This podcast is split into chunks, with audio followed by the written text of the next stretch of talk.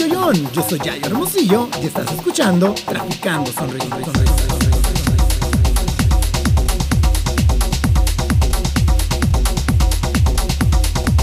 Estamos celebrando el segundo aniversario de Traficando Sonrisas. La neta estoy muy contento y agradecido porque pues más cuando las cosas fluyen y llegan a ti es cuando dices, ah, entonces ya te tocaba vivirlas y pues me siento más que agradecido por tu apoyo, también por siempre tuve estar conmigo, escuchándome, por dedicarme tu tiempo, por estar siempre conmigo apoyándome, compartiendo este episodio y pues vamos a seguirle hasta los que la vida y Dios quiera. Y pues el tema de ahora y el invitado de ahora es un boxeador súper chingón de Nogales llamado Oscar Valdés, donde eh, quiero agradecerle mucho por el espacio, el tiempo y por la paciencia, porque no mames, ahorita lo que me pasó, no podía conectar ni la interfase y fue por un simple cable que lo metí donde no era. Se nota que no se me da el pedo de meterla. y pues para ahorita irnos un poco más de lleno en esto y para no darle la presentación, bienvenido Oscar. Gracias, gracias, es un placer estar aquí contigo, ya la, comenta, ya mi tote, platicar de lo que sea. gracias a ti, la verdad, por el tiempo y por la paciencia, por el, em, por, este, ¿cómo se le puede llamar? Problemita técnico. No, no hay problema, digo, he sabido que ha habido tiempo que se ha querido hacer esto y, y pues no, o sea, gracias por estar aquí porque viniste desde Nogales para acá para Hermosillo, donde ahora radico, entonces eh, gracias a ti también. Vale, no, pues, de nuevo muchas gracias a ti. Y pues para empezar un poquito de lleno con el tema de ahora, eh, tenía muchas ganas y la verdad de poder entrevistarte, pero no nomás para hablar de tu trayectoria, de lo que tú eres, que yo sé que también es importante, pero me interesa mucho saber qué hay atrás de ese famoso Oscar, boxeador, Valdés.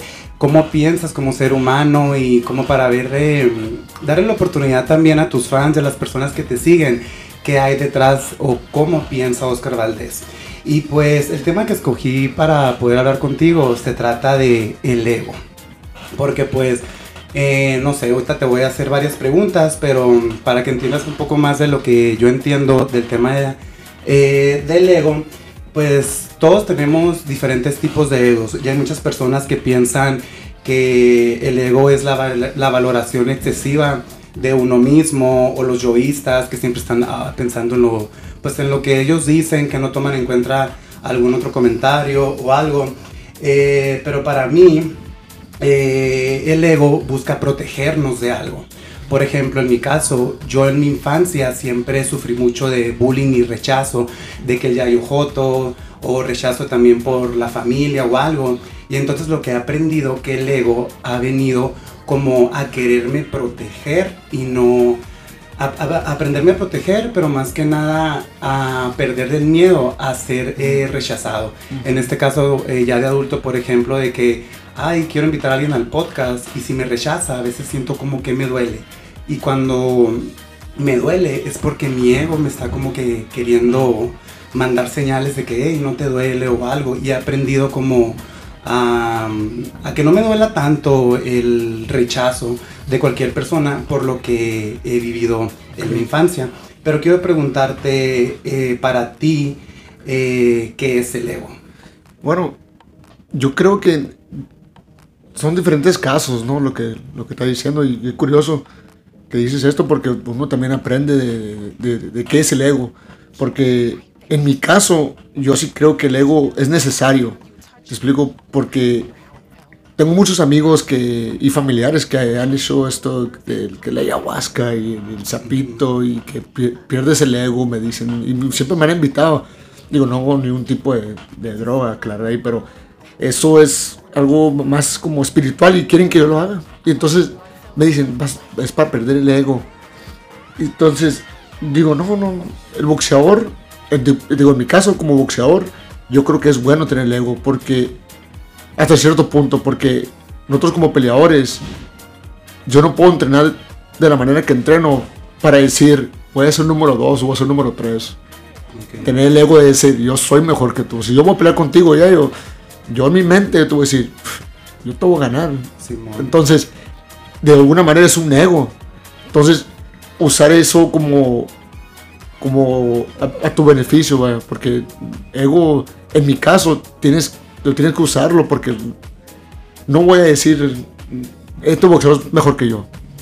El ego lo usamos a nuestro beneficio para, entrenar y, ser el mejor del mundo. Entonces, eh, en este caso es beneficioso. Digo, hay personas y hay, probablemente en mi caso, si, si se, se, expande, expande el, el, ser egocéntrico, pues ahí sí ya te afecta porque pues, a nadie le cae bien una persona que sea eh, egocéntrica y, yo, yo. y Entonces, creo que es, es, diferente el caso para cada quien. No sé, no sé cómo, ¿Cómo lo veas tú? Sí, lo veo que tienes un punto muy acertado porque yo siento que el ego a veces eh, no tenemos una idea muy fija de lo que es, pero el punto que acabas de decir se me hace muy bueno porque tú el ego lo, lo usas en una forma positiva.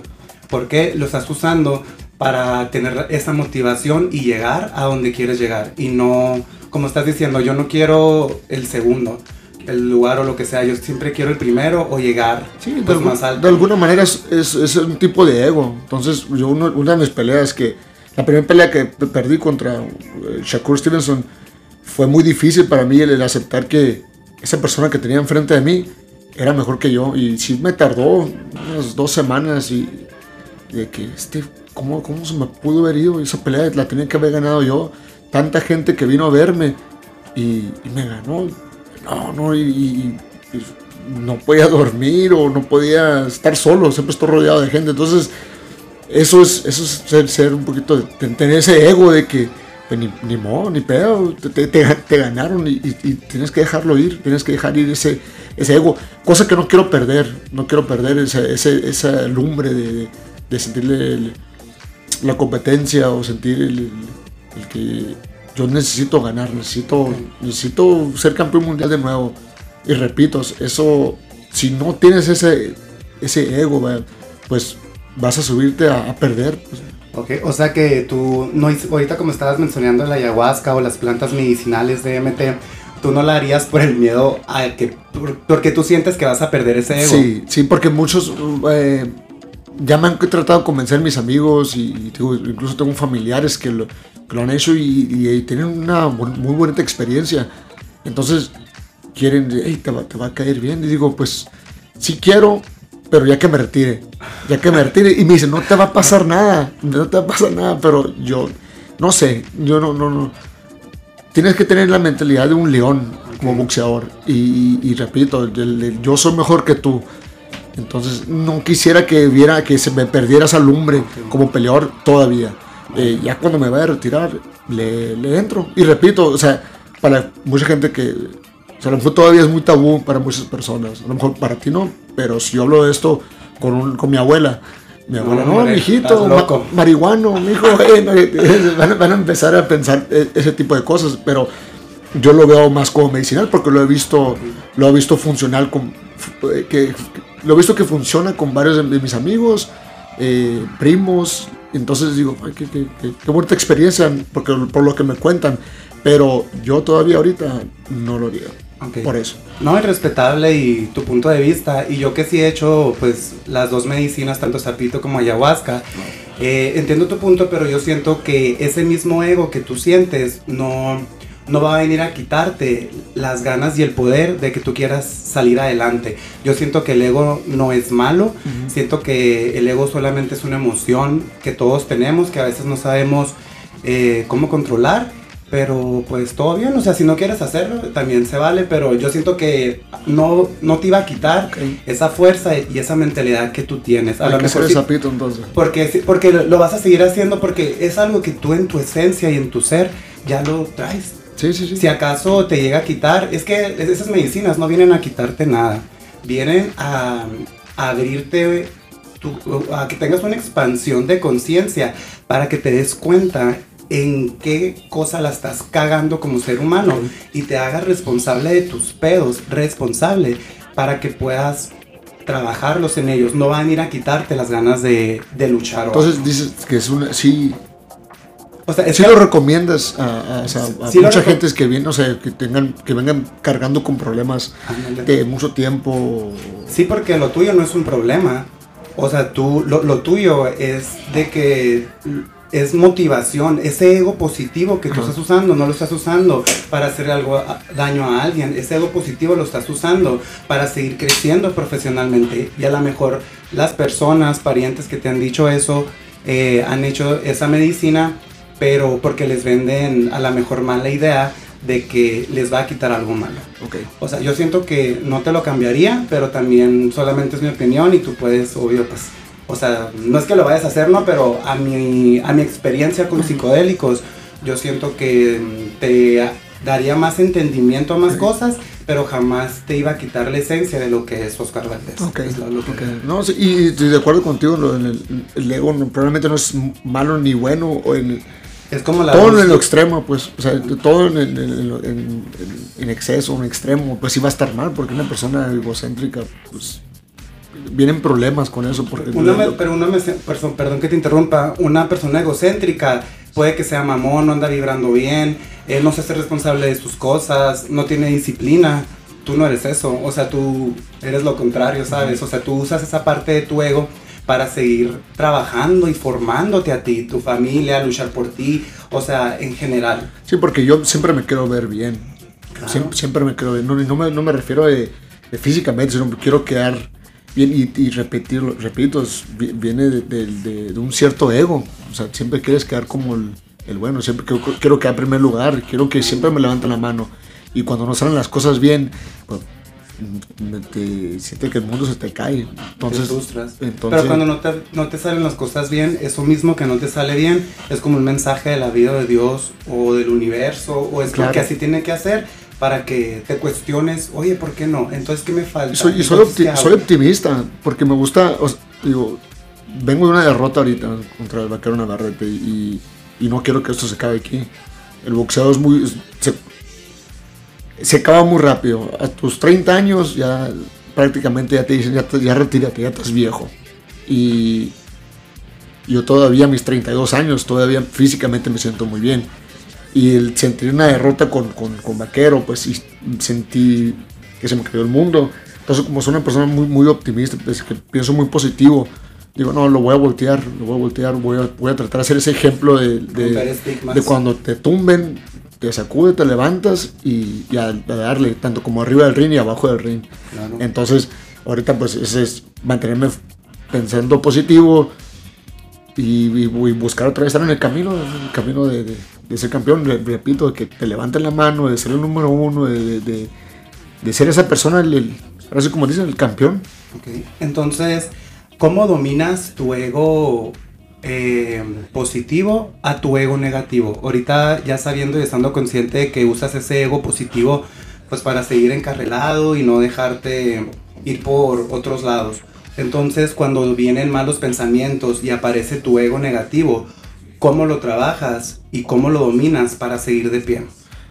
En mi caso, ¿no? En mi caso creo que me ayuda mucho la gente que estoy rodeado. Mi esposa, mi- mis amigos, mi gente cercana, eh, te ayudan a, hey, bájale. O sea, eh, no me lo dicen, pero con las puras expresiones o con formas como actúan, te das cuenta de que hey, esto es tu ego lo que te está diciendo. Entonces, lo más importante creo que es la disciplina. O sea, mantenerte disciplinado en que no se te no salirte de- de- del, del trabajo, de, tu... Sí, pero no, no te salgas del carril. Sigue, sigue positivo en, en- en lo, que- en lo que quieres. Obviamente en mi caso es que regresar a, a ser ese campeón. No, no, va a ser para siempre, tarde que temprano se termina, pero mantenerte enfocado en, en ese lado. Siempre estar en el gimnasio es, lo que, es otra cosa que me ayuda. Siempre estar entrenando. Si estoy afuera, eh, digo, salimos a un barecito, salimos a, pues a cotorrearla.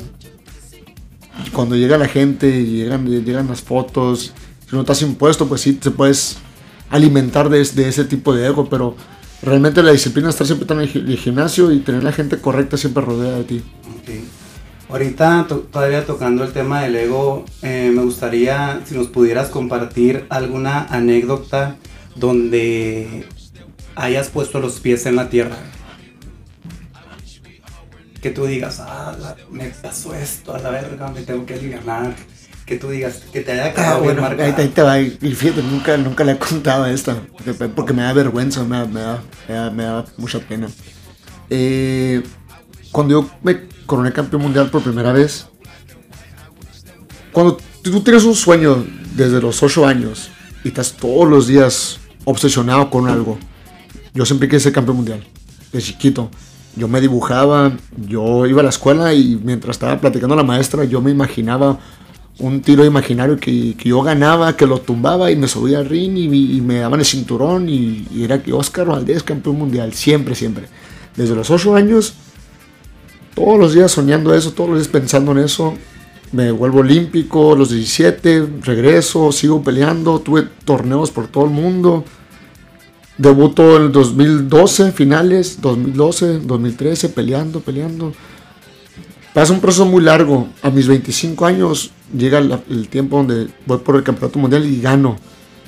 Después de ahí entré, una, entré en, una, un lado muy oscuro porque te preparas toda tu vida para, para un objetivo y nunca te has preparado el, el más allá de eso. Ok. Entonces cuando yo me coroné campeón mundial, yo lo logré.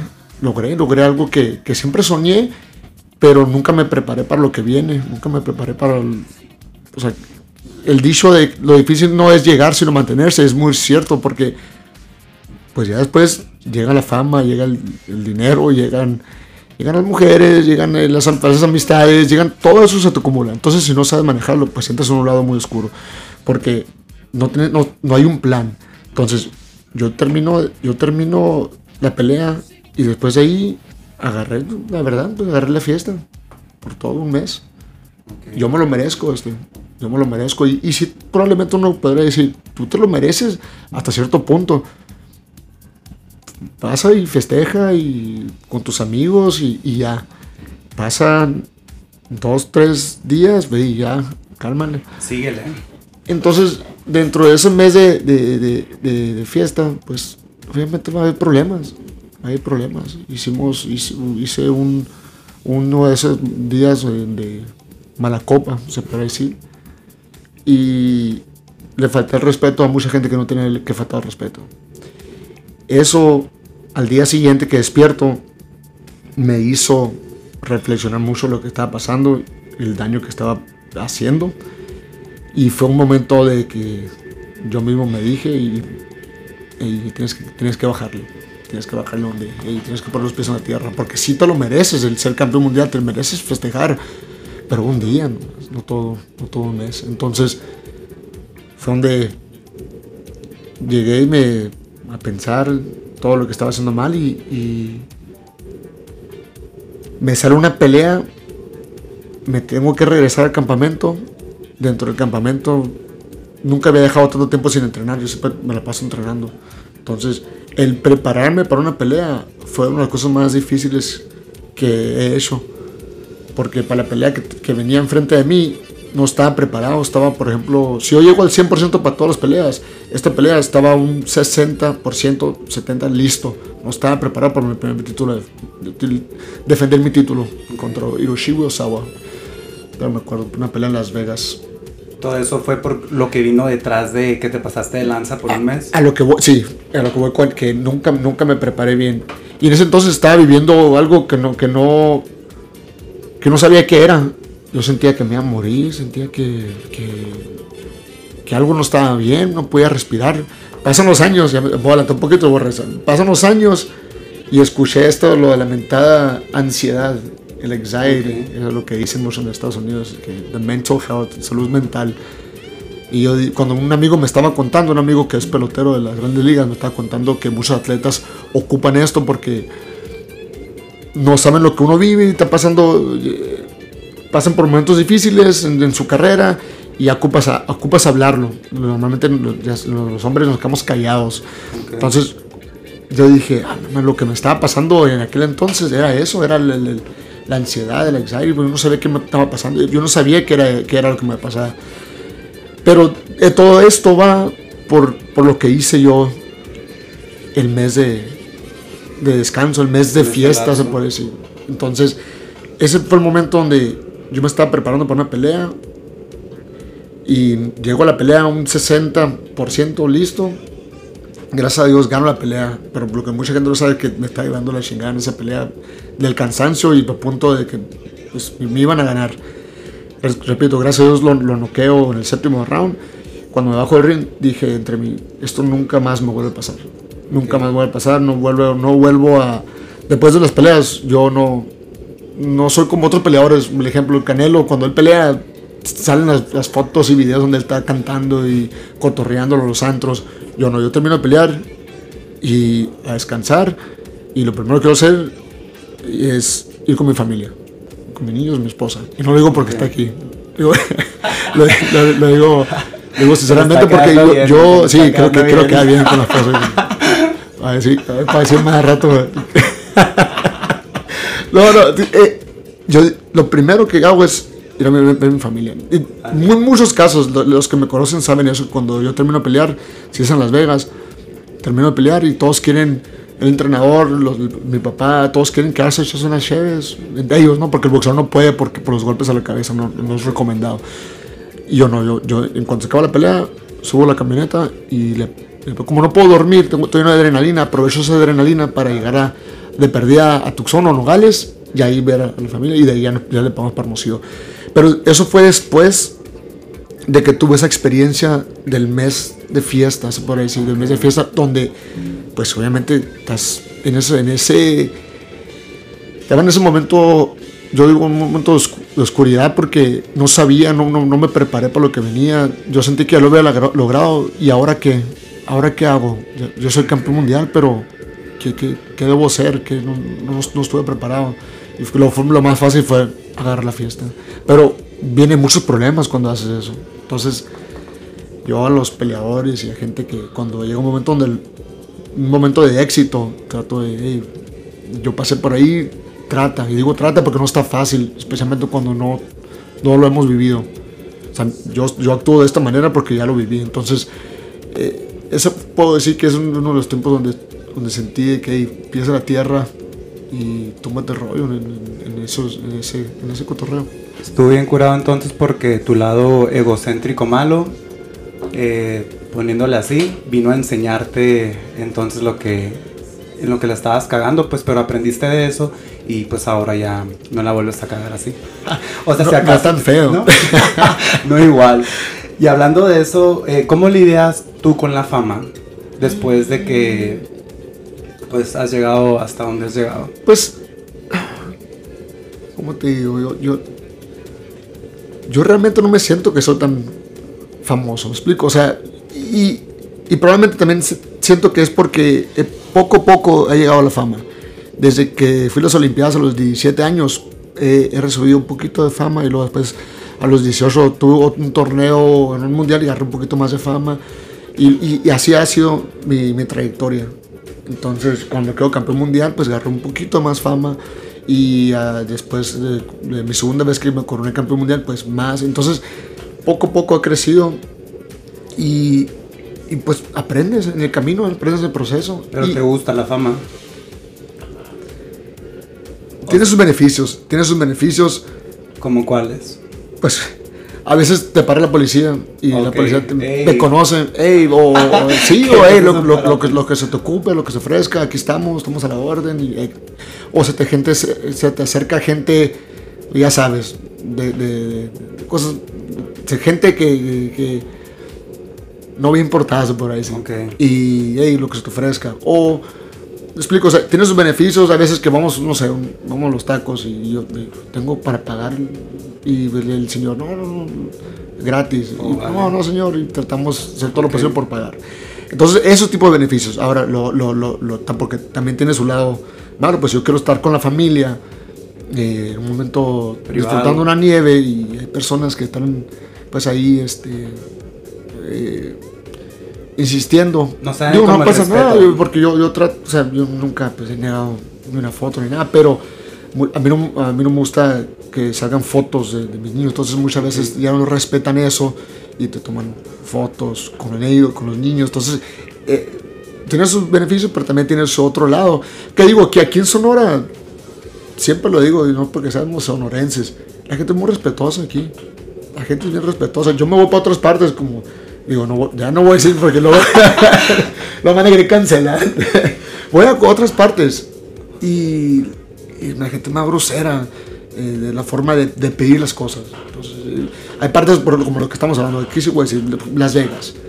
Normalmente la gente está eh, alcoholizada y la gente le gusta mucho el boxeo y alcoholizado y cuando ven a un boxeador pues y empiezan y, empiezan a de repente ya todos se creen entrenadores hey ¿por qué no peleaste de esta manera? si hubieras tirado un gancho al hígado lo hubieras ganado yo te hubiera dicho que entonces tienes que poner la cara de pues sí sí comentarios pendejos y entonces ese tipo de cosas pues ya me molesta pero donde hay partes donde la gente pues no es respetuosa y aquí siento que siempre veo ese respeto.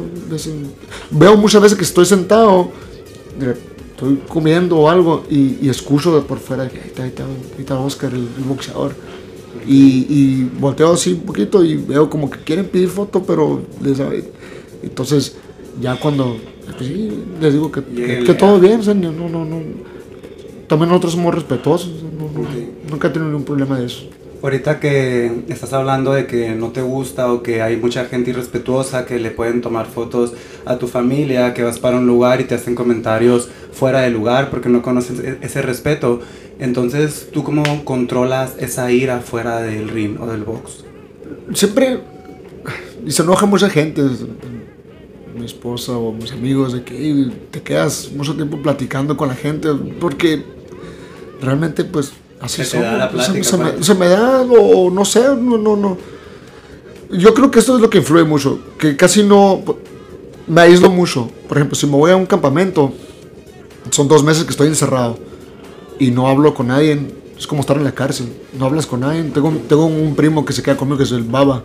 Entonces, él es muy serio y yo soy muy serio. Si yo soy la forma que soy ahorita aquí, cuando estoy en campamento, es totalmente lo, los puestos son muy diferentes. Nos hablamos, nos hablamos muy serio en el gimnasio, entrenamos y vamos a dormir. Entonces eso es día y noche por dos a tres meses estoy solo. Entonces cuando yo regreso, pues alguien me hace plática, yo platico y, ahí me quedo. Entonces no se, no se me hace tan complicado cuando veo artistas o, boxeadores que, que niegan fotos o que, o que se ponen de mal humor cuando le están pidiendo o sea, algo que están platicando yo digo, oye, pues, o sea, no, no, te cuesta nada, pues no te cuesta nada convivir. Entonces, siempre se me ha dado eh, ese, ese lado de, de, cómo manejar este, eso, por lo que me preguntas si, si, si la ira o si estoy enojado, simplemente no salgo. Si estoy de buenas, que normalmente siempre estoy de buenas, pues estoy, estoy afuera en la calle y, si, si, estoy con alguien, pues no, no hay ningún problema. Pues. Ok, vale. ¿Por qué decidiste ser boxeador y no algo más? Porque se me dio el boxeo. porque, porque era muy malo para todo lo demás. yo, me gustaba mucho el béisbol. Era, estuve en la natación, estuve en atletismo y pues como todos en la escuela. Pero realmente todos los deportes le, le, entraban. Eh, repito, natación, atletismo y béisbol fue lo que más me gustaba. Pero el último me gustó mucho más el boxeo. Me gustó el, el, el, el, boxeo porque pues siento que eran para mí. Me sentía cool. En aquel entonces, en los 90 y, 96, 98, la primera vez que... Del 96, 98 fue cuando entré por primera vez a un gimnasio. Yo, repito, estaba en natación y nos poníamos los, los. Los espidos para, para natación y no me, no me sentía cómodo no, te gustaría, ¿No te gustaría enseñar ahí? No, no, lo que pasa es que, siempre lo cuento, lo que pasa es que también, o sea, yo me metí en natación, ponle que los 5 años. Y mi papá me compró, pues, o sea, no había, no había mucho dinero, pero me compró unos piros de los de 5 años. Pasa el tiempo, cumplo 8 años y era el mismo spiro, pues ya me queda como tanga. Entonces me daba mucha vergüenza. Me queda vergüenza porque mis primos de la carrilla. De que, y carrilla pesada. Sí, sí, en, aquel entonces, carrilla pesada. Entonces, el, el Oscarito tiene tanga y, me da mucha vergüenza. No les modelabas. No, hijo de la me, me, traían cosido a la carrilla. Entonces, cuando yo entro al gimnasio de box, que me pongo los guantes y me pongo un shorts y, tiro por primera vez, esto es para mí. Esto, esto, me, aquí me siento cómodo, me siento cool y, vamos, lo mismo. A lo mejor era un tipo de ego porque aquí sí sentía que me gustaba. Se fue dando en el camino que, pues sí, fui, fui, fui bueno, o sea, si había talento Pero eso no fue lo que me hizo sobresalir, de, porque había muchos más talentosos. Lo que me hizo mí salir, sobresalir, siempre fue la disciplina. Y tu intuición de decir, ah, ¿sabes qué? Esto es lo que quiero y me lo merezco y le voy a dar. El, el soñar en, en- en tener un objetivo y seguir, seguir soñando con eso, porque yo, de repito, yo estaba obsesionado con el boxeo. Yo veo niños que están así igual de ser obsesionados y digo, ese niño tiene un chingo de potencial llegar. Hay niños que son buenos y los veo como que, que le sale natural, pero flojos no van, no, no, a veces un día sí, un día no, digo, ese va a tener muchos problemas. No puede llegar, pero va a tener problemas en el camino. Entonces, siempre es el, el- el- el perseguir el sueño, no perseguir el dinero, perseguir el sueño, no perseguir la fama.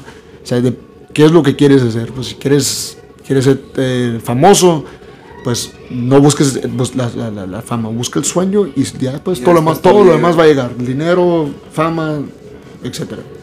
O sea que tú te acuerdas, eh, no sé, desde que tienes uso de razón, desde que eras un niño, eh, de dónde veías o cómo fue que conociste el box o por quién fue que se te abrió esa rama de decir, ah, quiero intentar por ahí, de dónde empezó la duda en tu infancia de querer hacer boxeador. Como ahorita comentaste que en, tu, en la escuela hacías dibujos, te veías como campeón mundial, pero antes de tú hacer esos dibujos y eso, ¿a quién tú veías o de quién te inspirabas para llegar? A mi papá, mi papá. Siempre, siempre trato de, de fomentar lo, lo de la familia porque mi papá fue una, no fue, es la persona que hasta la fecha todavía, a mis 32 años, es la única persona que yo siento que me puede gritar de una manera o me puede hey, poner un tipo de autoridad y, y le- si- siempre sigue viendo ese, ese tipo de respeto, pero porque me lo inculcó desde chiquito.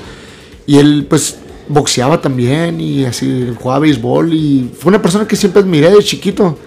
Era mi superhéroe, los niños que miraban a Superman, Batman y todo. Yo, para mí, mi superhéroe fue, fue mi papá. Era imbécil, no miraba nunca a alguien que le pudiera ganar en, en mi mente. Entonces yo sí, seguía los pasos de mi papá. Entonces, eh, siguiendo el gimnasio de box, ahí, ahí nació este. Y luego aparte pues miramos el boxeo, miramos el boxeo. Y en ese entonces pues ya eran los últimos peleas de, Julio César Chávez, iba entrando Oscar de la Hoya.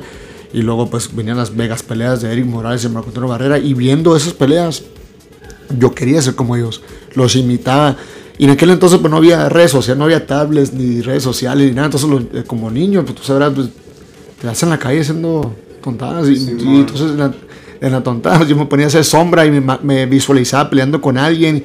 Y me visualizaba que me, me tumbaban y yo me tiraba al piso como si me iban a noquear y me paraba y lo tumbaba yo a él. Entonces sí fue un- realmente un sueño desde muy chiquito.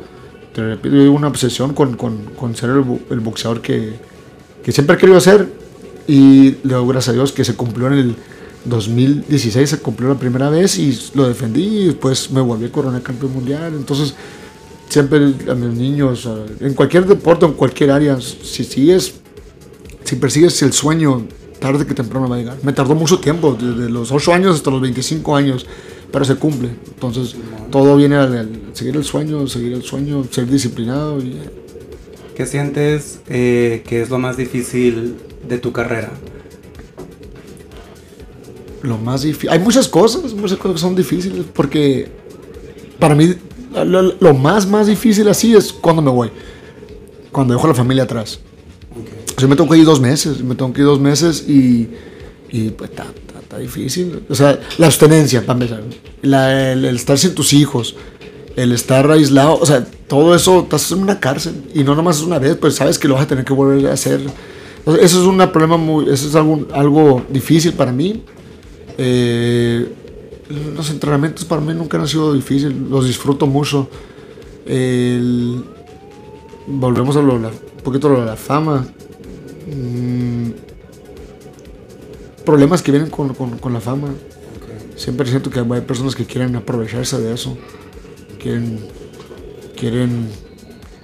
Todos quieren ser el bueno de la historia. Entonces, si hay una persona famosa, quieren estar ahí. Quieren estar ahí. O si es un, un problema, o si es el mejor amigo, o si. O, todos quieren ser el centro de atención muchas veces. Entonces, eso podré, podré decir que es algo que se, se convierte, se hace fastidioso después de tiempo. ¿Dónde comenzaste a entrenar el Nogales? En el frontón, en el famoso frontón. Eh, ahí fue donde Donde, todo- qué buenos recuerdos ahí en el frontón. Ahí entrenaba eh, el Destroyer. eh, ya, no, ya no es el frontón, ahora se llama el Destroyer. El, el gimnasio Destroyer. ¿Pero qué pa- parte queda? La verdad, no. En el, en el, en el centro, también, también Ok. por el centro, en el, en el frontón. Ahí en- era el, C, el C4 antes. Oh, ya, ya. Era el sí, ya C4 sé, antes. Y. Puta, ahí hubo muchas peleas. Ahí, por ahí pasaron muchos grandes boxeadores. Ahí entrenaba con, con eh, Santos Moreno. Santos, don, don Santos More- Moreno, que paz descanse. Se acaba de fallecer hace, hace un año atrás. Haciendo lo que más le gusta. Manopleando a un niño, entrenando ahí. Y le, le dio un ataque al corazón y ahí cayó en el gimnasio. Se murió donde, donde más le gustaba estar. Entonces yo siento que si podríamos escoger una manera como él, nos Murió feliz. Murió feliz. Y él, él me entrenó, él me entrenó, una persona muy, muy sabia, no nomás en- dentro del, del ring, sino abajo del ring de la vida y todo. Una persona que, que todo Nogales ad- admiraba. Toda persona de Nogales que fue boxeador pasó por el frontón y pasó Y por sabe. Santos Moreno. Vale. Cuando estás en el ring y cuando estás peleando, ¿qué es lo que te motiva o qué es lo que tú piensas cuando estás peleando? ¿Estás enfocado en los golpes o qué es lo que te motiva cuando estás pues en la pelea? No, lo que me, ser el mejor. Ok. Ser, ser el mejor es Pero como... si lo piensas, o sea, estás tirando putazos. Sí, sí, sí, sí, sí, sí. mejor acá, Es lo único. O sea, bueno, no, no, no, no, no piensas, piensas en, el, en la estrategia de que me Se metió un ok. me pegó, o sea, estás tan enfocado, porque te repito, tienes dos meses de, de- de pelea, o sea, tienes dos meses de preparación para esta pelea. Ya cuando estás arriba del ring, estás ejecutando cada parte del trabajo que, con el que entrenaste. Entonces te tiró un golpe, te pegó, ok, sube la mano para que no vuelva a pasar, es esto, lo otro. Entonces, eso es lo que realmente estás pensando. Pero cuando te sientas en la esquina, también estás escuchando las instrucciones. Pero hay un segundo donde tú piensas, donde hay tiemp- tiempo para pensar para ti. Y es donde normalmente lo usas para pensar lo que te motiva. Y, y mi motivación siempre es mi familia. Pero dentro de esa, de esta la familia, siempre es más como, yo tengo que ser, tengo que ser campeón. Porque me, me rompí la madre tanto tiempo para perder aquí, ni madre. Entonces es eso como, quiero ser campeón, quiero ser campeón, voy a ser campeón. El cinturón que está ahí, ese es mío, es mine, me, lo lo- lo- me pertenece a mí. Todo eso, eh, eso es lo que hablo de cuando ese ego, pues eso es mío, eso es mío, yo soy mejor que tú. Entonces eso es como un tipo, de, esa es la motiva- motivación que tengo siempre arriba del ring, pero porque de aparte sé que de aquí comemos todos, o sea, mucha gente depende de mí. Entonces yo tengo que ganar no más por mí, sino por, por Por toda la gente, parte de mi familia, gente que tengo que, que- que tengo que estar apoyando. ¿Qué pelea es la que mm, te ha dejado mayor satisfacción o felicidad? Ah, sin duda la, la pelea contra Miguel Bichet. Miguel Bichet, porque por todo lo que, lo que venía con la pelea esa, porque mucha gente, bueno, no mucha gente, la mayoría de la gente eh, pensaban que me iban a noquear. Pensaban que me iban a noquear y decían, y todas las personas, muchas personas que yo admiro y hasta la fecha, mis ídolos, sus comentarios fueron, no, Valdés viene de, de verse mal, su última pelea, lo van a noquear, está muy chiquito, muchas cosas que se venía ya diciendo, arrastrando, y, y yo entrenaba y decía, mi madre, o sea, miraba, miraba las, las- los momios de, de los casinos y estaba 9 a 1, no, ve- le- le exageré, 7 a 1, 7 a 1 la- las apuestas. Eh, yo decía, ¿para poco me tienen tan, tan abajo en las apuestas? Y, pues, ¿qué verán ellos que yo no veo? Y llegaba momentos donde me la estaba creyendo, de que, y si sí es mejor que yo. Y luego ya llega al otro lado, mi, no, mi madre no es mejor que tú, ¿por qué estás pensando así? Y una cachetada, y cambiando otra así. vez enfocado, enfocado en el plan de trabajo. Entonces, cuando, cuando empezamos la pelea, pues empezó a salir todo lo que, lo que hemos trabajado, desde el jab, moviéndonos. Viene el knockout en el décimo round y pues ya mm, por fin, por fin cumplí otro sueño que yo tenía desde que estaba chiquito. Yo soñaba con tener el, el campeonato mundial del CMB. Entonces cuando lo gano, dije, hasta por un momento hasta me asusté porque el, el- manifestarlo, el, siempre decirlo y la- siempre estar hablándolo al universo. Sí, es cierto que te lo da. Atrayéndolo. La ley de la atracción es muy real. Sí te, creo. te- te pone todo enfrente si tú, si tú lo pides. Entonces, todo lo que la gente dijeron que me, todo lo que dijeron que me iba a pasar fue lo contrario, pero porque yo, lo- yo lo decía. Ok. Todo lo que yo dije que iba a pasar, pasó. Todo lo que yo pedido en la vida me lo ha dado. En ti, pues. Entonces, cuando por un momento te me dio miedo de esto sí es, sí es cierto, lo- lo- la, la ley de atracción, de manifestarlo, llamarlo al universo. Entonces, cuando lo, lo, lo noqueo, yo pues, estaba ahí llorando, riéndome, brincando de la felicidad con mi papá y ahí, mi entrenador y. Y luego lo más chingón estaba por venir todavía, porque cuando, ya sabes que en Nogales es, es, es, um, tradición que te pasan en la bombera. Entonces, yo cuando crucé todavía el, el lunes, creo que llegué, yo no visé que iba, o sea, que, que iba a ir. La gente supo, no sé, porque yo no, yo no nadie le dice que, Se corrió que- la voz de se te corrió. vieron. Entonces yo cruzo la frontera y empiezo a mirar a toda la gente y digo, madre, que, o sea, que, o sea, yo, yo, yo gané la pelea, yo, yo, yo no sé cuánta gente vio la pelea hasta que crucé la fron- frontera. Hasta que crucé la frontera, dije, a la madre, si, si mucha gente estuvo al, estuvo al tanto de la pelea. Entonces, pues me suben a la bombera, mucha gente de Nogales, pues toda la gente brincando y festejando de alguna manera y me dio mucha felicidad eso, ver, ver toda, toda la- tu ciudad, con tu Hombre, gente, todo, tu familia. yo estaba bien contento, pero eh, a pesar de todo eso, lo estaba disfrutando. Pero ya venía mi, hermos- mi familia de Hermosillo, entonces yo, yo quería quitar a todos Ya y quiero ver a mis familia. hijos, quiero ver a mis hijos. Y sí, me pasaron por la bombera y mis hijos pues, iban siguiéndome atrás de mí en el, en el- en el- en el carro. Pero fue, fue una experiencia muy bonita, lo que fue una, una experiencia muy chingona esa, que, que la gente lo festejó conmigo. Entonces, sin duda, la mejor pelea que he tenido en mi carrera sí es con, es con, con la. Y la pelea que te ha pues, puesto más triste, que te haya sentido mal contigo. La última, la última que tuve con el vaquero Navarrete. Muy triste porque, pues hay muchas cosas que van, que van, que aplican. O sea, cuando yo perdí esa pelea, no, yo, yo hasta la fecha siento que soy, y vamos a mejor, el ego, yo siento que soy mejor que él. Ok. Yo siento que soy en todos los aspectos.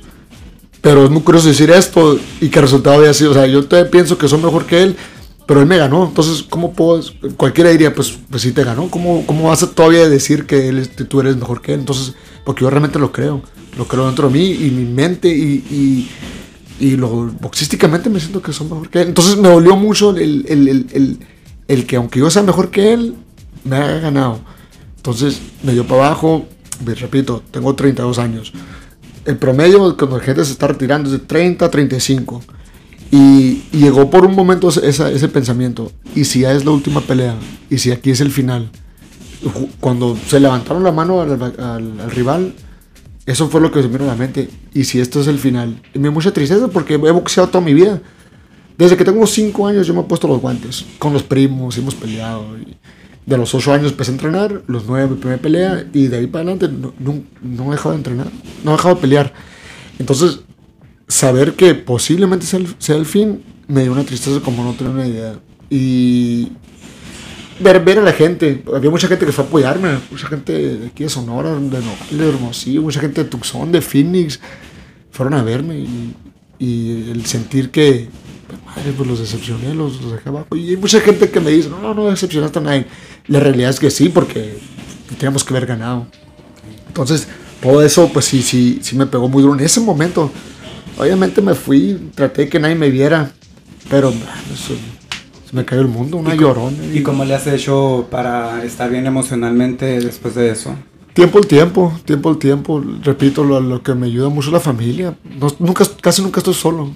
Siempre estoy rodeado de la familia, los niños. Y, y, es pura felicidad ahí, es pura, pura buena energía. Y ahí, cuando hay momentos que estoy solo, porque se me ha tocado que estoy manejando, pues me, me frustro, me frustro, me, me chingada, ¿cómo, ¿cómo me ganó? ¿Por qué no hice esto? ¿Por qué no hice lo otro? Y llega un momento donde ya, ya, olvídate, ya, ya. Hay, que hacer, hay que ser positivos, optimistas y buscar otra vez la, la pelea para volver a intentar. No puedo, no puedo un día estar viejo y decir, ¿por qué no, por qué no lo intenté otra vez? ¿Qué tal si, si hubiera pasado? Entonces me pongo a pensar yo mismo, yo, yo, yo, me hablo mucho conmigo mismo, me hablo mucho, siempre estoy, hey, tú sabes que está mal, hey, tú sabes que eso es lo que tienes que hacer. Entonces, en el momento que empiezo a ver esos pe- pensamientos negativos, trato de bloquearlo. Es difícil, especialmente estos, estos momentos eh, que he vivido. Tiempo al tiempo, porque ahorita ya me siento un poquito mejor. eh, vengo aquí al gimnasio, entreno. me pongo los guantes con un, con un, un boxeador más joven, se puede decir, en sus 20 y todavía tengo más, tengo más velocidad que muchas cositas que me dan un poquito más seguridad, alimentan a mi ego y, y, me hacen como que, güey, ok, estoy, estoy bien para volver a subirme al cuadrilátero o seguir intentando lo que, hacer lo que más me gusta, porque sé que tarde que temprano va, a venir el retiro. Entonces...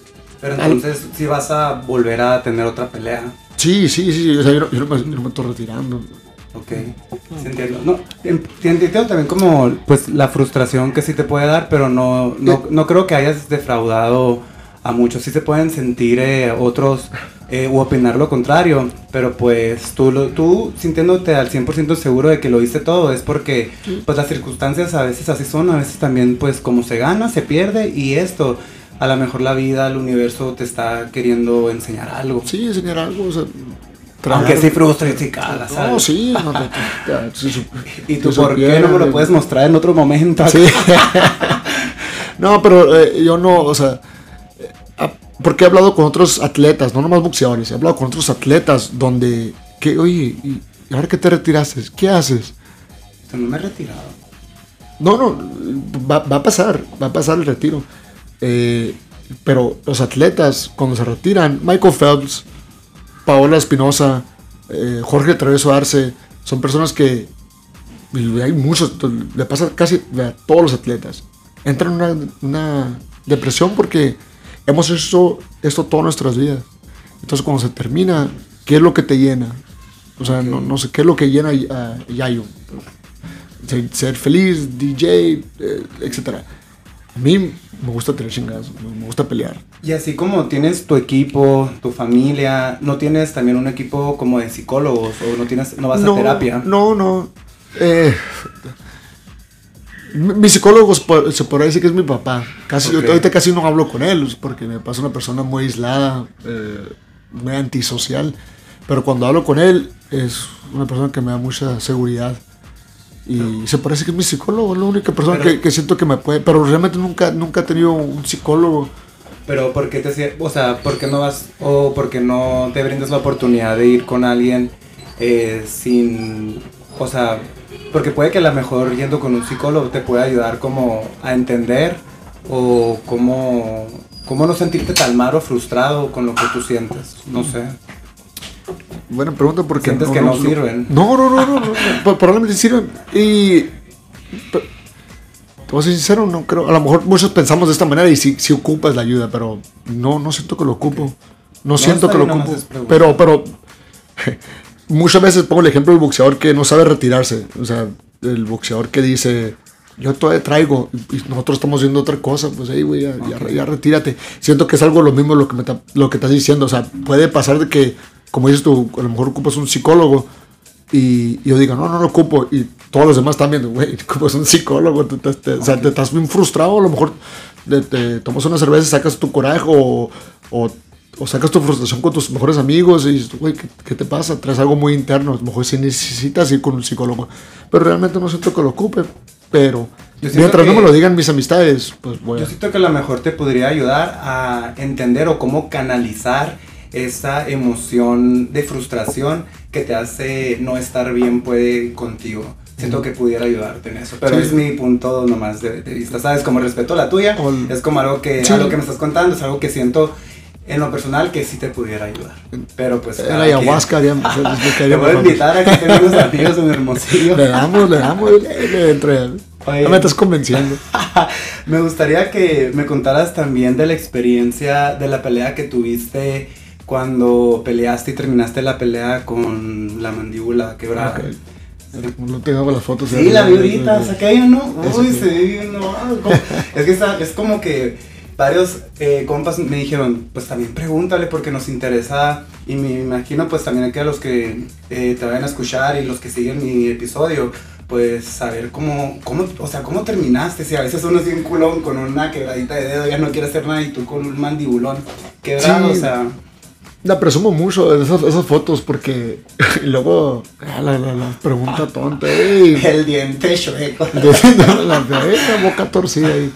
Eh, pues todo lo que tengo, literalmente lo he ganado a base de chingazos, a base de, a, ese tipo de cosas. Entonces, si hay una persona que, que no sé, no, no, no, no soy una persona presumida, trato, trato de no presumir mis cosas, pero si llega a haber un momento donde dicen, hey, pero, ¿cómo fue que no suspendieron la pelea al momento de, o no vieron que... Yo estaba escondiendo la mandíbula, estaba escondiendo la herida todo el tiempo. Esa pelea estuve peleando con el rival, con mi esquina con el, y con el referee, porque yo en el quinto round cuando me lo, me lo, quiebran, yo me siento y les dije a mi esquina, me chingaron la quijada, y dentro de la gente que estaba gritando, y aparte que estaba lloviendo, fue, fue afuera la pelea, eh, no, no escucharon, no escucharon lo que le dije. Lo único que escuchó fue mi papá.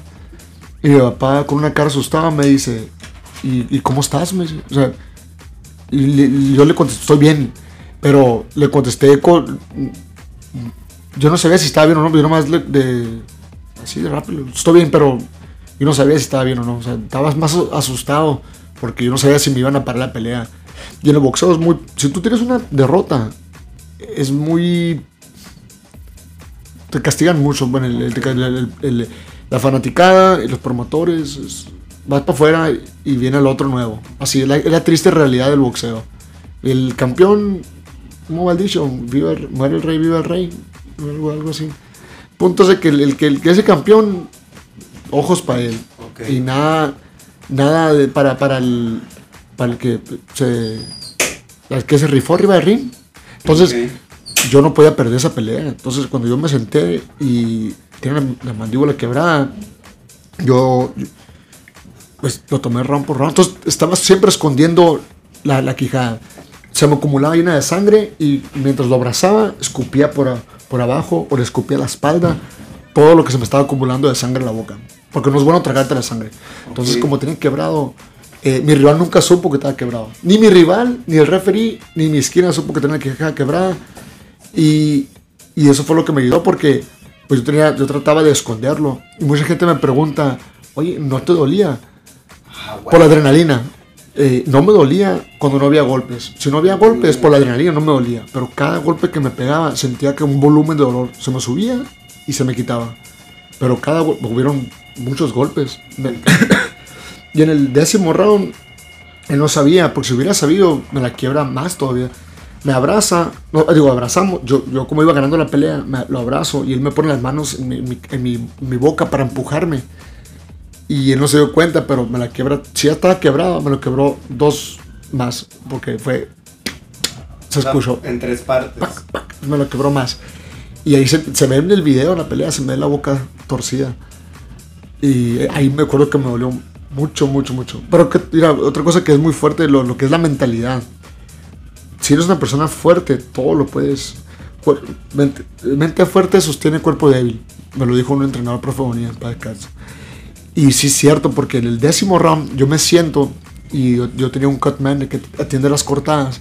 Y como me estaba haciendo sangre, eres un viejito ya muy mayor, 85 años y todavía anda de cutman. No puede ver muy bien. Entonces me estaba tapando la herida y me, es un argentino, me dice, hijo, te, te, te, cayó un diente, me dice. Y yo dije, ah, se me cayó un diente nomás. Yo sentía que se me quebró la quijada, pero no, se me cayó un diente, dije. Entonces, del onceavo, o sea, onceavo y doceavo round lo peleé bien a gusto porque dije, qué menso estoy. Estoy pensando, estoy pensando que me quebró la quijada y no, se me cayó un, se me cayó un diente, ni al caso que se me caiga un diente. Entonces, onceavo round, peleé bien a gusto, le, le gano, doceavo, round también, peleamos bien a gusto. Entonces termina la pelea y le digo a mi papá, oye, qué loco, le dije, yo pensé que me había quebrado la quijada. y se me cae en mi papá, me dice, quebraron, güey. Entonces ya, ya no ni qué pensar. Ya ni sabía, entonces dije, ah, sí sabía que le tenía quebrada, pero por momentos pensé que que, era un diente. Oye, estoy, y también me interesa mucho que me pudieras hablar un poquito de la fundación eh, Oscar Valdés que tienes, que tienes un programa que se llama Knockout contra la obesidad. Sí. Eh, ¿Me podrías como hablar un poquito de eso? Sí, sí, eh, siempre trato de fomentar la salud de los, niños. Hoy en día especialmente estamos viendo muchos casos de, obesidad y niños con temprana edad ya, tienen, ya, tienen diabetes, entonces es, es algo que debemos de, preocuparnos porque Estados Unidos es número uno en casos de obesidad. Número dos es México. Pues me da mucha tristeza ver niños que estén sobrepeso y, y, no sea realmente ni su culpa. Es, culpa, ni, y, no es ni muchas cosas, es culpa ni de los papás, ya es algo que viene cargando cultura. De, cultura desde los abuelos, de los bisabuelos, de, la, muy mala alimentación que tenemos. Entonces, me da mucha lástima ver niños que no estar de esa manera sin que sea tu culpa. Entonces, tratar un poquito de fomentar la salud, el deporte. Eh, entonces, mi fundación se, trata de, ayudar a, boxeadores amateurs. Porque en el boxeo, como todo, hay mucha gente abusona. En el boxeo se puede ganar muy buen dinero. Y cuando hay dinero, hay problemas y hay gente abusona. Entonces,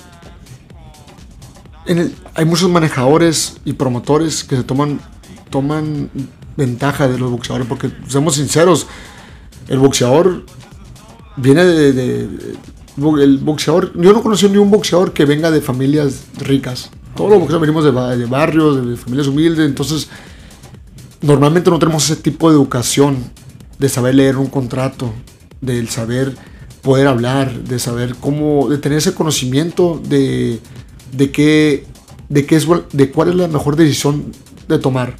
En mi caso yo le doy gracias a Dios que tuvo un papá que sí fue educado, que fue, fue, fue a la escuela y, fue, fue, a colegio y, y, sabe leer muy bien con los contratos. Entonces mi papá le dio un contrato, mis contratos, hey, quítame esto, ponme esto, esto, esto significa esto.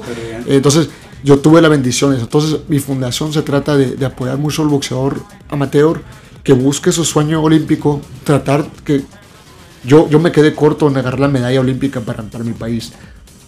Si yo puedo agarrar un boxeador sacarlo de, de aquí de, México y, si es de Sonora mejor y que vayan a las Olimpiadas bajo mi, mi, apoyo de fundación, si agarran una medalla, de alguna manera voy a sentir como es mía. Entonces, mi fundación se trata de, ayudar el, el, boxeo amateur, porque la gente, hay mucha gente buzona allá afuera, y yo como boxeador sé lo que, sé lo que se rompe el alma al boxeador dentro del gimnasio, para que llegue un, un promotor, manejador, y te quite el 30, 40% Oye, no, es injusto eso. Es injusto porque aparte que te quitan el 30, 40%, todavía tienes que pagar impuestos. Y nuestra misma ignorancia es lo que nos mata. A todos los boxeadores, y me incluyo, porque yo no sabía que era el IRS, yo no sabía que era Hacienda. cuando yo debuté, yo pasé por eso. Entonces, yo pasé por esos caminitos donde me, tropecé y cometí errores. Mi fundación se trata de, de, que no le pase eso a los boxeadores de hoy en día. Ayudar al boxeador a que tome una decisión correcta, que vayan a los Juegos Olímpicos y después guiarlos a que firmen con un buen manejador y un buen promotor. Porque, repito, hay mucha gente buzona que se toma ventaja de esto y pues, no lo, yo ya pasé por ahí. Entonces no me gustaría ver eso que le pasa a los otros boxeadores y, y de eso se trata. De eso trata mi fundación. De mi fundación yo no lucro de alguna manera, es ayudar al boxeador y que se vaya en un camino y que sembrar un granito de arena para que, para que la haga. Entonces de eso se trata y, y, dentro de eso, pues digamos programas de hago la obesidad, porque repito, aparte de que queremos sacar un, un campeón olímpico, también quiero ayudarle a la, a la comunidad en lo que pueda. Okay. Entonces un amigo llegó con la idea de que hago la obesidad y, y, ahí empezamos, empezamos con, con, un, con un nutrólogo que es amigo de nosotros, tengo un doctor, doctor Madrid, que, que siempre anda con nosotros y él se ofreció ayudar a, a, a sacar pruebas, entonces tratamos de fomentar, regresarle un poquito a la vida de lo mucho que me ha dado, porque eso sí, yo siempre he sido muy agradecido con, con, la vida y con, todas las personas que me han ayudado. Todas las personas que me han ayudado, yo siempre lo he dicho, yo no llegué solo. Y nadie realmente llega solo. Todos hemos tenido ayuda de alguien en algún momento, en alguna institución, algún tipo de ayuda tuviste para llegar. Persona que diga, no, yo llegué solo. No es cierto eso. Todos tenemos un tipo de apoyo. Yo tuve mis papás, amistades, eh, muchísima gente. Entonces, tengo que ayudar yo también, tengo que regresarle. Siempre, eh, no me gusta publicar estas cosas, pero yo siempre ando ayudando a los gimnasios, con guantes de los niños, regalo zapatillas y todo. Y, así lo hacía por mucho tiempo. Pasan los años dije, pues lo voy a hacer más formal. Entonces, por eso creé la fundación, para ayudar. Ahora que van a ser los Juegos Olímpicos en París, ya tienes a alguien que...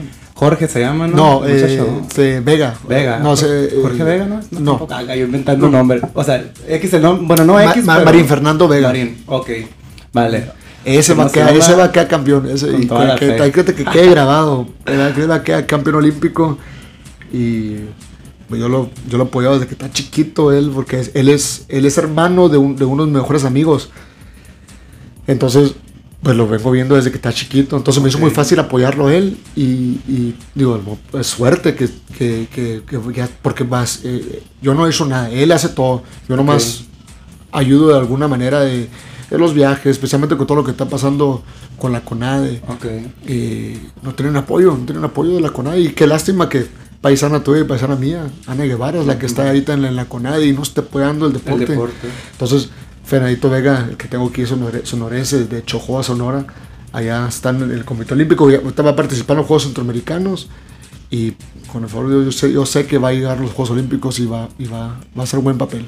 ¿Qué consejo le dieras a algún joven que quisiera ser boxeador pero no sepa por dónde empezar? Acercarse a cualquier gimnasio, pero cualquier gimnasio está fácil. Eh, mi consejo sería que saber qué es lo que quieres. Si quieres, porque se puso muy popular ahorita con todo lo que estamos hablando antes del TikTok y Instagram y redes sociales y se dio muy popular ya ver la farándula.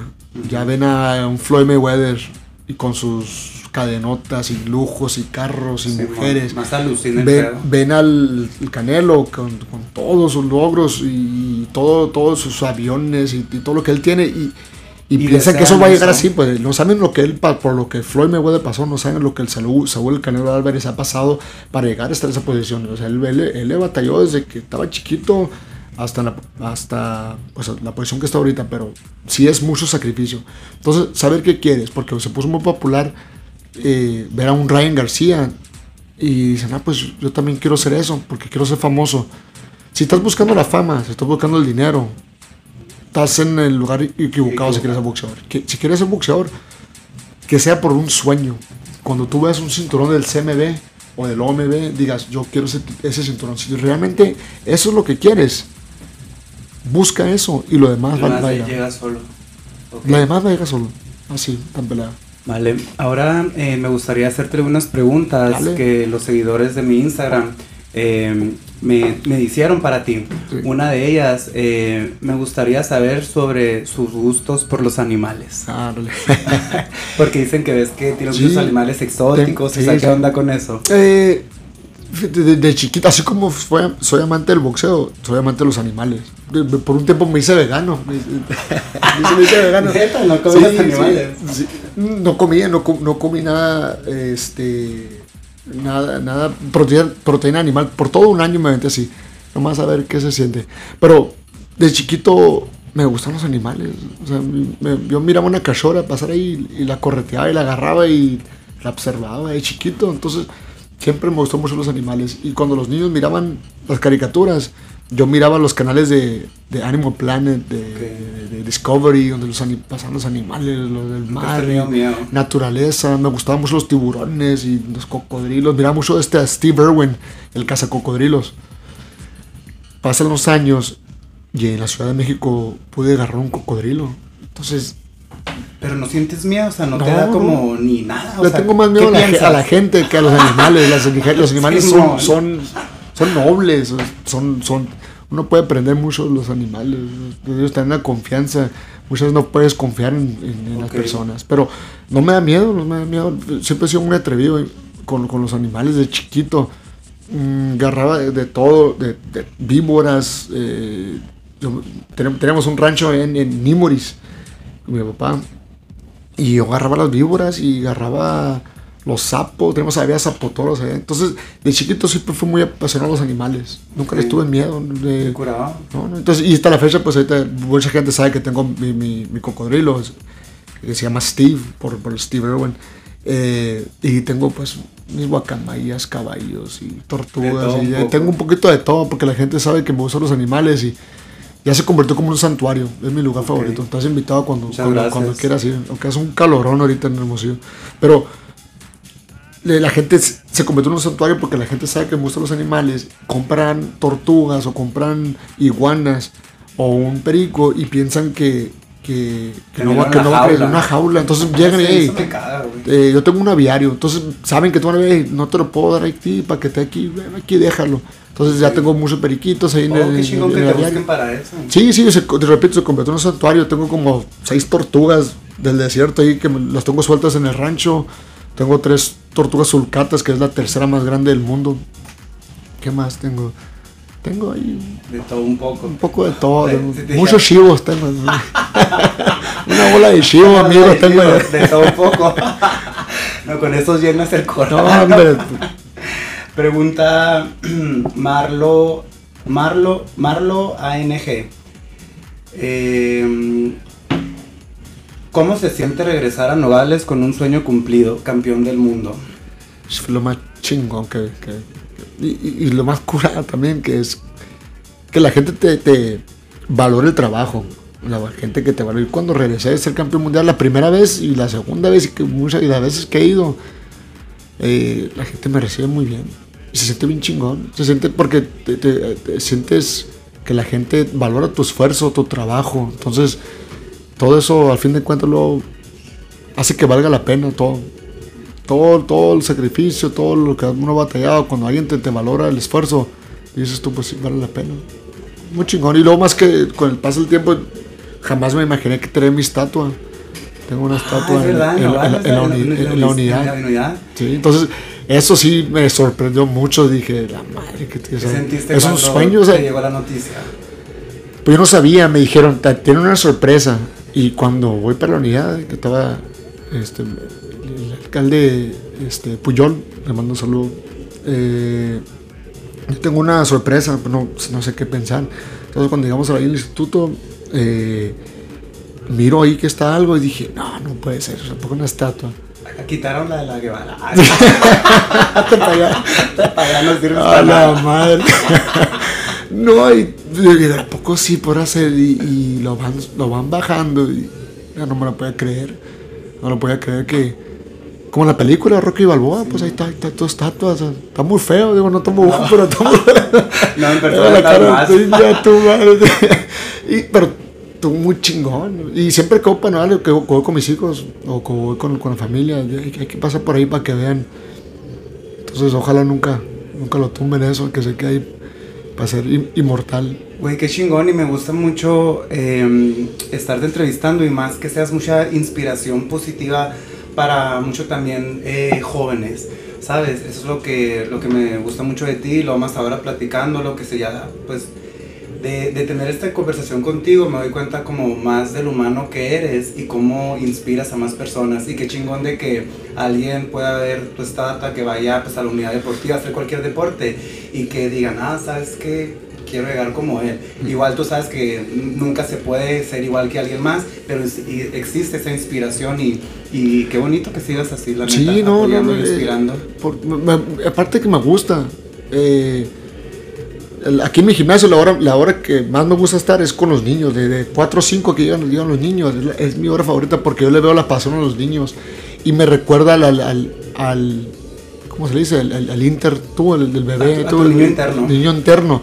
Los veo ellos y me Te da como un reflejas. sentimiento como "Ay, yo, yo así estaba soñando en ser lo que, lo que soy ahorita. Ok.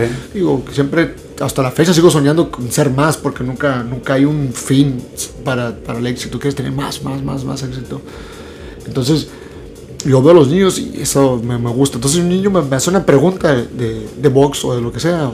Siéntate aquí, yo te, te voy a contar muchas. eh, vamos a un podcast con estos niños. Me gusta mucho platicar con los niños de, de lo que pueden lograr hacer. Y si es un niño que, que tiene una pasión, puta, con ese tienes mi apoyo total. Ahora que ya has logrado, la verdad, mucho y a tan corta edad, ¿qué, qué piensas eh, en lograr más a futuro? O sea, si ya lograste ser campeón del mundo, has logrado muchas cosas, ¿o qué te falta por lograr? Hay muchas cosas en el boxeo que por lograr.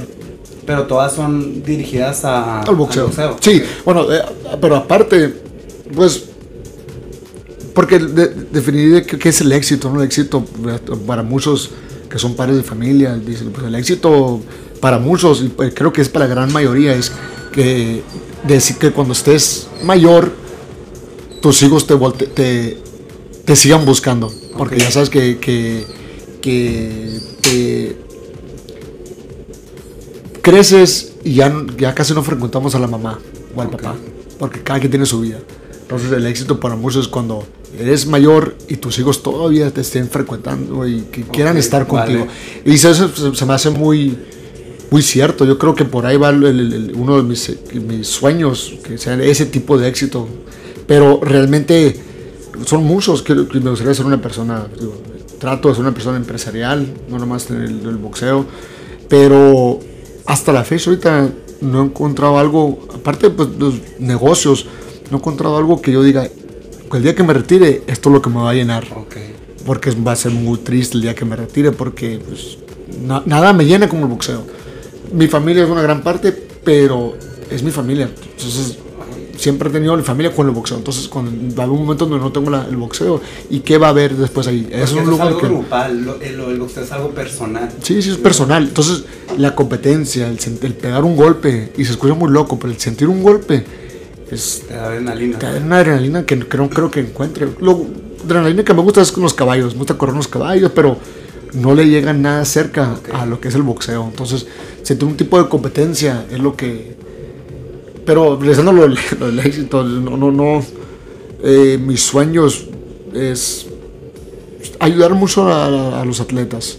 Si puedo yo aportar algo con los atletas y de alguna manera estar ahí cerca para, para ver, un, ver un, una persona exitosa, creo que por ahí, por ahí va. Ok, vale, gracias. Pues ahora ya como para terminar eh, ya con esta entrevista, eh, siempre a todos mis invitados tengo una dinámica que se llama la bolita del yoyón. Okay. Haz de cuenta que son cinco preguntas, eh, no van a ser todas, pero bueno, del 1 al 8 para que haya variedad de número y, y alcancen eh, cuál sea de las preguntas. Son preguntas random que no, o sea, puede que digas qué pedo con este vato. si, las quieres contestar, las contestas. Si no, no. ¿Qué bolita del yoyón quieres? Bueno, del 1 al 10, ¿qué bolita del yoyón quieres? Del 1 al 10, ok. o sea, oh, tú oh. tienes que decirme el número, o sea, ¿qué número? Del 1 al 10, Ajá. ¿cuánto? No, no más, del 1 al 10, ¿qué número quieres? Y haz de cuenta que el número que ah, tú okay, escojas okay, es la pregunta que te voy a hacer. Número 1. El número 1. Dice, eh, nombra lo que es suficiente para ti.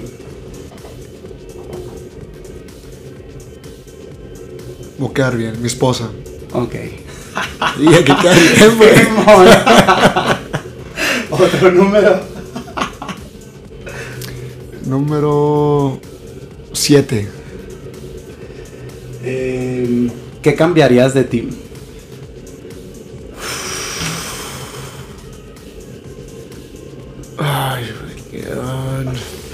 No creo que nada. Creo que nada. No creo que cambie nada porque me siento feliz así como soy. Todo bien, se vale, huevo. Ok. Otro número. Ah, tres. Eh, eh, ¿Cuál es tu fantasía sexual? no, pero problema. Tener un trío, chingue eso. Huevo la verga. Eh, otra. A ver. Cinco. Cinco. ¿No puedo decir el tres otra vez? Eh, tu mayor defecto. Mi mayor defecto.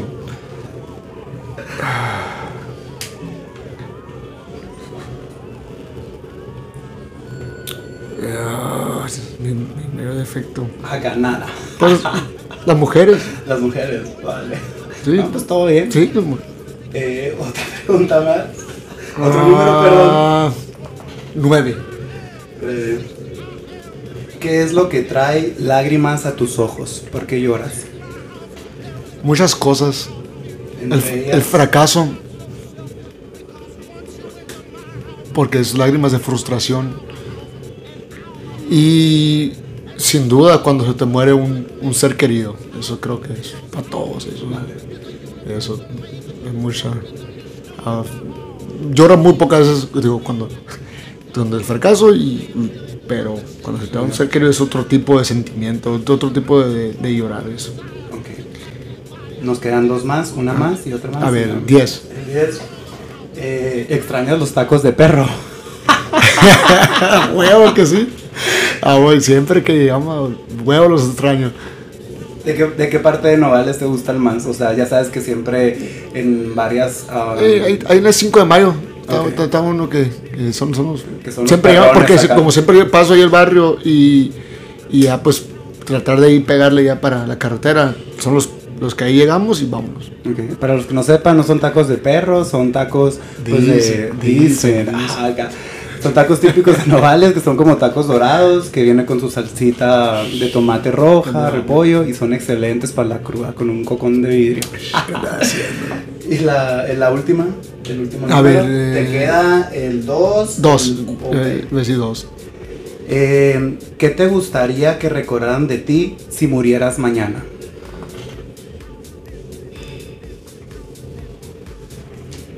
Que fue una persona que le dio el 100% a todo lo que hizo. Ok. estar con su familia, es- estar arriba del ring, siempre que estuve arriba del ring, siempre que estuve arriba del ring, 100%, siempre que estuve en algún tipo de negociación de, empresa o, trabajo, mi 100%, fui muy- soy muy entregado, entonces me gustaría que eso se recordaran de mí, no se recuerden de lo malo, sino de lo positivo que, que uno hizo. Vale. Eh, y ya para cerrar, eh, si en 10 años estuvieras escuchando de nuevo este podcast que estamos grabando ahora, ¿qué consejo le dieras al Oscar del futuro? Al Oscar viejito, Ajá. En 10 años. en 10 años. Ponle tú un ejemplo, Sí. ¿no? Y si, y si volvieras a escuchar este Ajá. episodio, Eh, ¿qué que no seas tan márgaro, disfruta un poquito más la vida y no tomes todo tan personal. Vale. No todo, no tomes las cosas muy personal, porque no, no creo que vaya a terminar así, pero Por si acaso. Nada personal, disfruta y Y goza la vida. goza la vida, Márgaro. Vale, está bien. Ay, neta que muchísimas gracias también por tu paciencia, No, güey, no, mames. no, no, no. Me frustré mucho ahorita que no metí bien un cable acá. No, todo bien, todo, Eh, todo tranquilo. Pero en serio, muchísimas gracias. La verdad te quiero agradecer porque me hayas dado tu tiempo, güey, tu espacio. Y más que nada porque fluyó bien bonito, como te dije ahorita, eh, para cuando publiquemos este episodio. Te lo juro, voy a, va, va a ser el segundo aniversario de mi podcast. Y qué honor, güey, la neta, y la- de tenerte eh, en este episodio. Y pues muchísimas gracias por recibirme en tu gimnasio. La verdad está bien perro. Gracias. Te deseo muchísimo éxito más. Deseo que te sigas encontrando contigo y deseo de todo corazón que sepas cómo poder eh, encontrar la forma Ajá. de pues, controlar un poquito lo que a veces como humanos Sí, sí, sí. Las emociones Los negativas, problemas Simón. emocional. No, y, y me da gusto que un nogalense esté haciendo fuera lo normal de lo que típico que hay en Nogales. O sea, me, me, me caga escuchar todo lo que pasa, toda la delincuencia, el narco, todo eso. Me molesta porque sé que hay más de eso, sé que hay más, hay, hay personas positivas que están buscando otras áreas, entonces cualquier persona que venga de Nogales, que tenga un éxito, me da mucho gusto, entonces te deseo mucho éxito en todo eso lo que estés haciendo, DJ, donde vayas, siempre me gusta ver a la gente triunfar y que te vaya muy chingón. Muchas gracias. Pues muchísimas gracias a todos. eh, agradezco mucho que se hayan quedado hasta el final. Y pues nos vemos en el próximo capítulo de tu podcast, Aplicando Sonrisas. Bye bye.